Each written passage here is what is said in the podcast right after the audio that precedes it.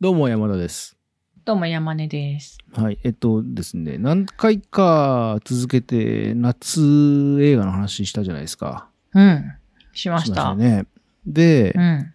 まあ、今日もこれはある意味では夏映画しつこくやるんですが、うん。ちょっと別角度のジャンルなんですけど、まあでも夏映画としか言いようがないでしょうう。。んで、えー、2本見たんですけど、うん。 1本目があれです。日本の一番長い日えっと、岡本喜八の方です。ほうほう。で、もう1本は沖縄決戦。ほこれも岡本喜八監督なんですけど、う。うんまうあ、要は太平洋戦争ものですよね。ん。ですね。まあ、8月だしそね。うなんですよ。うん。 8月15日が終戦記念日で、お盆って、なんだろう、奇跡的ですよね。これね、私、小学校の時、うんそういうのが事情よくわかってなくて、終戦の日があるから、お盆なのかと思ってたくらいそうです。そうそうそう。まあ、それはちょっとわかるわ、僕も。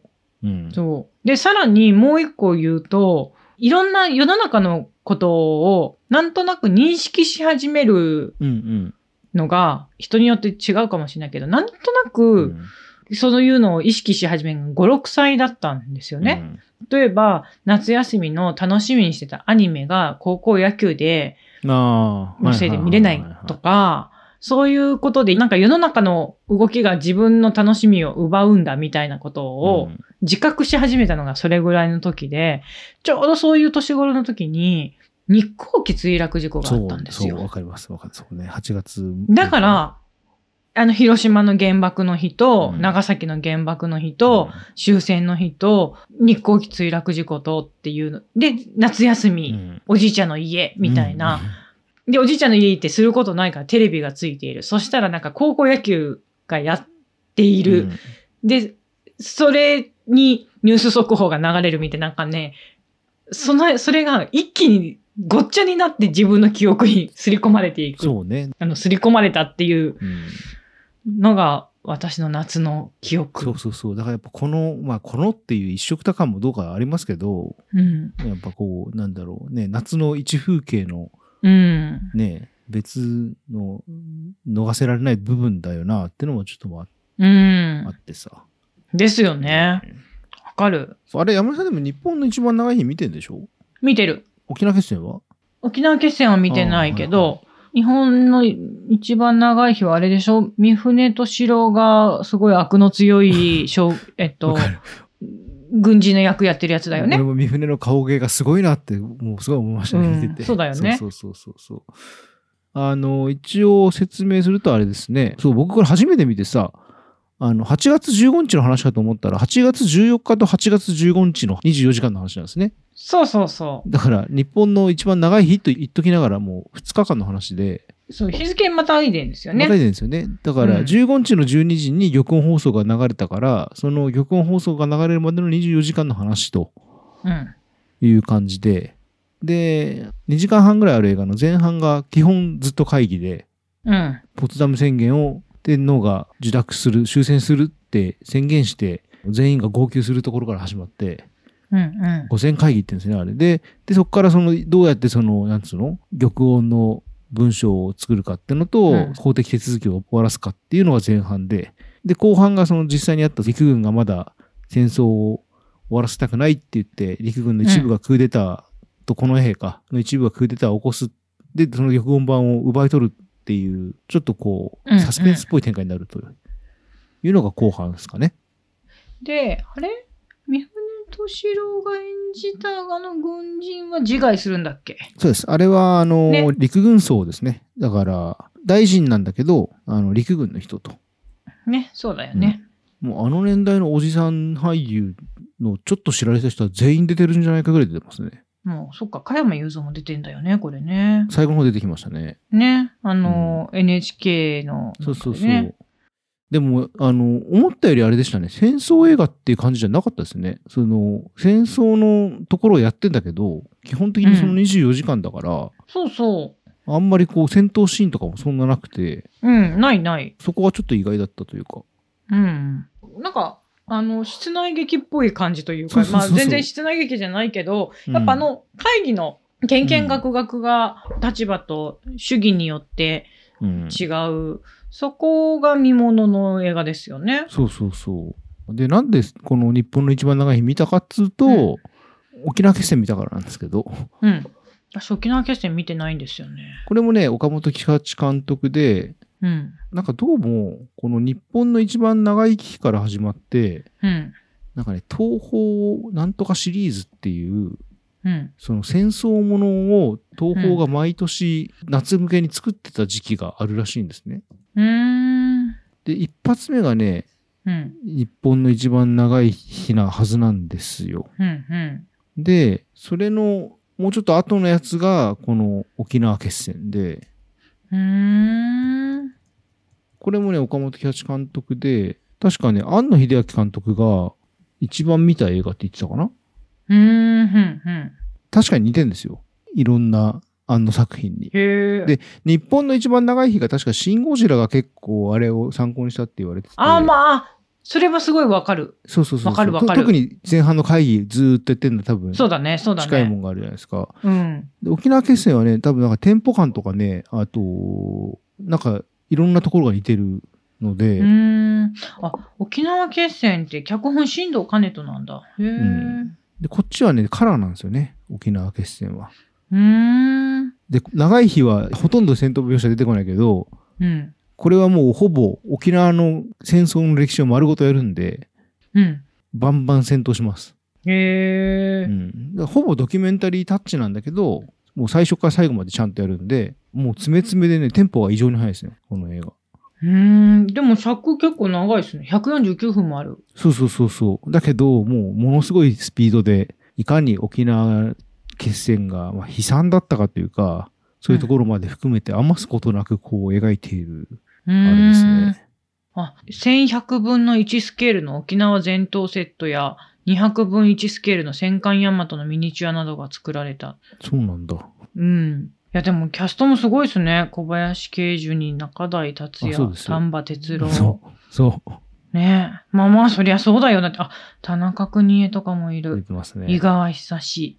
そう。はあ。みんなその辺、まあでもまあ、長い日の方がすごいからな、キャスト陣は。、まあ、あのあの、会議シーン、濃すぎて そうそうそう。濃すぎて。 どんだけみんなイケメンなんだと思いますよね。うん。 そう。で、でも、三船敏郎が出てきた瞬間、すべてを持っていく、あそうそのうそう、そう暑苦しさってそう、三いう船ね。の顔力の凄さがすごいですよね。そこうう。うわ、なんか悪強いおっさん出てきたーっていうあのここんな感じ人。と言い言い合いしたくないって すごい思うもんな、あれ。そう。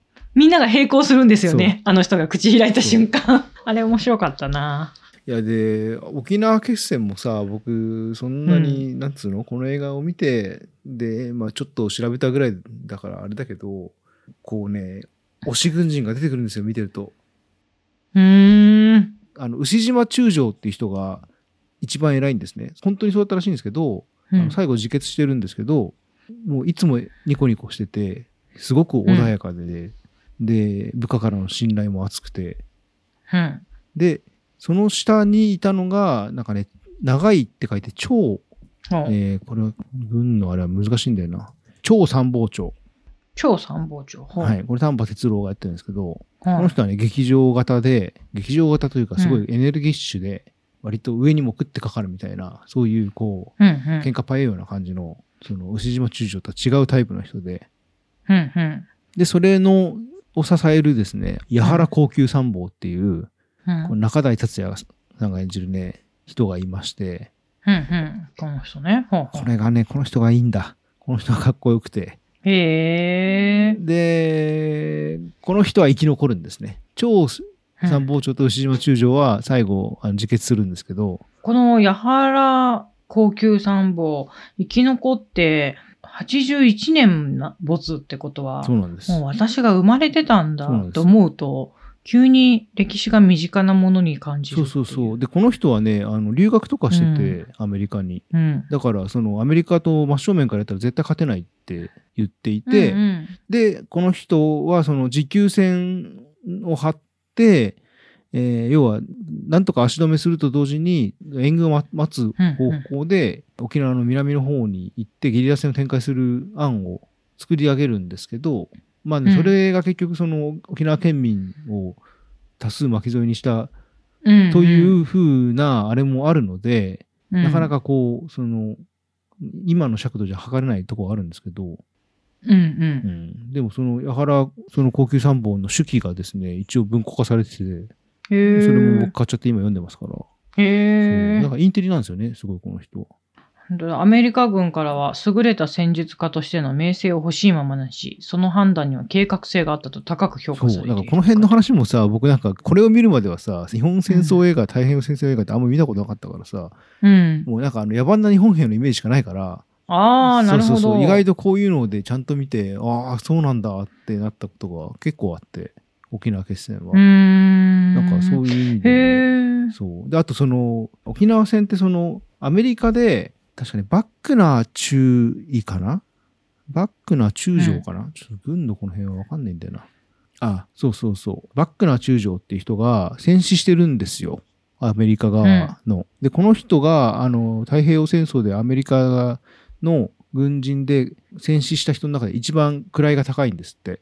うん。で、バックな中将がその戦死したっていう報が出た時に、兵隊たちはみんな喜ぶわけですよ、わーって。うん。だけど、うんうんこの牛島中将は非常に優れた軍人だったって言って、惜しい人を亡くしましたっていうことを言ったようなことが書かれてたりとかですね。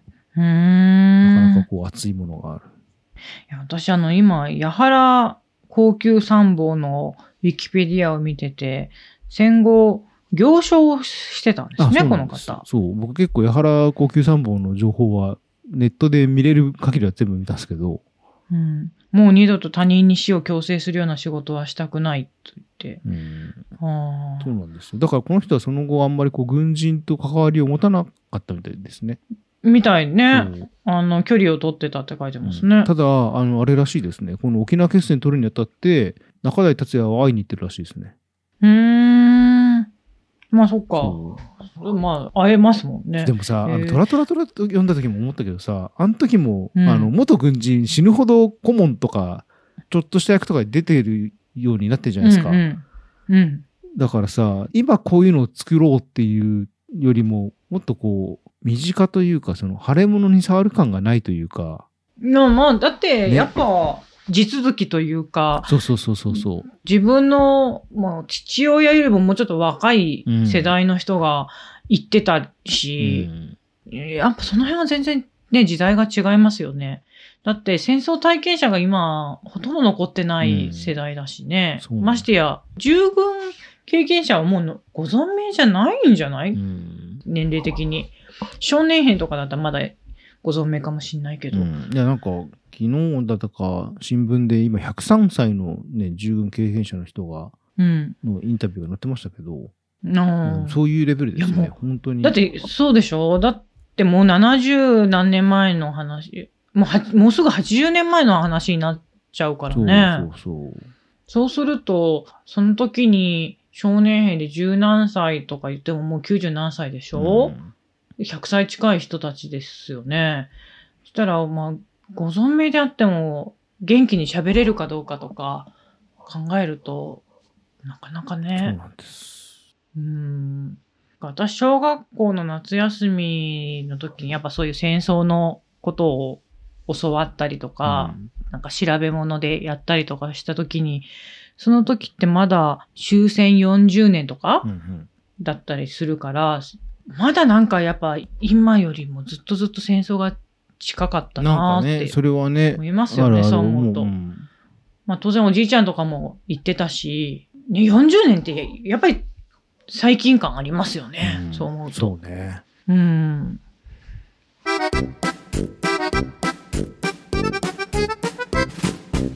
あでもあれだやっぱこれ東宝8.15シリーズなんだそういうのを毎年東宝が作ってた時があってうんうん。最初のやつは日本の一番長い日でこれが1967年でうん。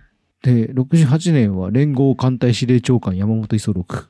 おーほうほう。 69年日本海大海戦。で、ほう70年激動の昭和史軍閥。で、71年に激動の昭和史沖沖縄決戦。なるほど。で、72年の海軍特別年少兵まで続きますね。この8.15シリーズは。え、それは、監督全部岡本喜八なわけではないんですよね。じゃないですね。うん。岡本喜八監督はこの2本だけですね。うーん。だから、まあ、なんかそういう、そういうシリーズものだったってことですね。ね。毎年夏にやる。でも、東宝がそういうのを作ってた時代があるってことそうですそね。うそう。それも含めて思いますよね。こういうのはね。ね。うん。しかもやっぱ当たってるらしいからな、日本の一番長い日とかは。やっぱ、なんか、そういうのを見に行ってたんだな。見に行ってた時代なんだまあな。 67年とかだからね。うん。う。まあそうだよね。まだまだ身近なものとして捉えてるもんだっねて。45年からしたら、22年前でしょうん。うん、まだまだ短いですね。だって、あれだもんね。オウムサリン事件みたいなことでしょよりももっと近いうん22年前だったらあれですよ。セプテンバー11をイメージしたから。あああー、そっか。れ2000、2001はいはい年、はい。で、今2023年だからう、ん21、2年前でしょ。うん、ちょうどその感覚。っなるほて思ったらまあ近い、近いど。近い。ねへえ、そっか。そうえ、じゃあ、あれですか ?5 作とも見るんですかいや、ーでもなんかこの、なんていうんですか、戦争映画系は全く見たことなかったから、うんうん。これはこれだなっていうのは、ちょっと思いましたね。他は結構ね、多分見づらい。そもそもアクセスが多分あんまない。あでも、やっぱ、なんだろう。年月が経っちゃってるせいもあって、こあ。うう、ん。非常にリアルなものとして感じるというか。うんうん。まあ、日本の一番長い日はさすがにこんなにイケメン揃いじゃねえとは思いましたけ ど、内閣官房とかが、 あの、みんな悪の強い役者顔だなと思って、そんなことはないだろうと思ったんですけど、あれ、モノクロだからで、そうそうそう。なんかすごい暑苦しい、あの部屋に大の大人、男たちがぎゅうぎゅういて、うん。暑い熱気だけはすごい記憶に残ってるないや、もう本当だって、よりのカットになると必ず汗かいてるから、ね手前ね手前だから、まあ、多分なんかあれはそういう演出がされてたんだろうなと思いましたね。それは妙に記憶に残ってるなうん。でも、やっぱね、あの、玉音放送を誰が保管するんだってなすりつけ合うとか超面白いじゃないです か。そんなことあるんだと思って。あうあ、んそりゃそうですよ。だからまあでもまあこういうね、なんかこう筋金入りの戦争映画ってもうなかなかこう、邦画からはあんまり見れないから。そうね。リメイクはそれこそ山本五十六も日本の一番長い日もされてるけど、うん。まあでもそこもね、結構前ですからね。うーん。かたやだからオッペンハイマーとかとはまたちょっと違うわけですから。う。うんん。そうね。っていう。まあそうね。戦艦ヤマトが作られたのももうだいぶ経つしね。うん10年ぐらい前になるしね。10年以上前か。まあだから沖縄きっかけで回り回って、だんだんだんだん興味が出てきてるとこではありますうん、ね。うん、うん、そう、もともとだから沖縄の基地問題が全然よくわからないっていうところから、 あの、調べて、やっぱこう大元知らんといかんと思ってこうれん。見ようっうんうんていう流れなんで。なるほど。そうそうそうそうそう。で、やっぱこれ沖縄決戦見ると、あ、やっぱ今基地があるところから入ってくんのね、みたいな。うん、うん、そういう風になってんのね、みたいなのがある程度わかうりん。ました、ね。なるほど。なんかほら、戦争ものででもちょっと、なんていうの今、あんまこう、あれすると、なかなかこう、語りづらい部分もあるじゃないですか。 ね。ね。わかりますよ。そう。だから、まあ、まあ、とはいえな、っていう、夏映画のくくりにもなるし、なんかこう、表現が難しいところですよね、と思いながらも。ね。なんかね、あの、扱いづらいものになっちゃったから余計に戦争を語り継ぎにくいうん。なんかね感じになってますよね。そんな気はちょっとしますね、見てると。うん。うん。変なのって思うけど。そうそうそうそう。まあまあ、だからなんかこう、あんまりこう構えずに、うう。ん見ていくぐらいがいいのかな、なんて思って見てましたけどね。そうね、そうね。そう。まあ、もうちょっといろいろ見てみようかな、と思っている感じです。戦争映画なんかあんまり見ないからな、私も。うん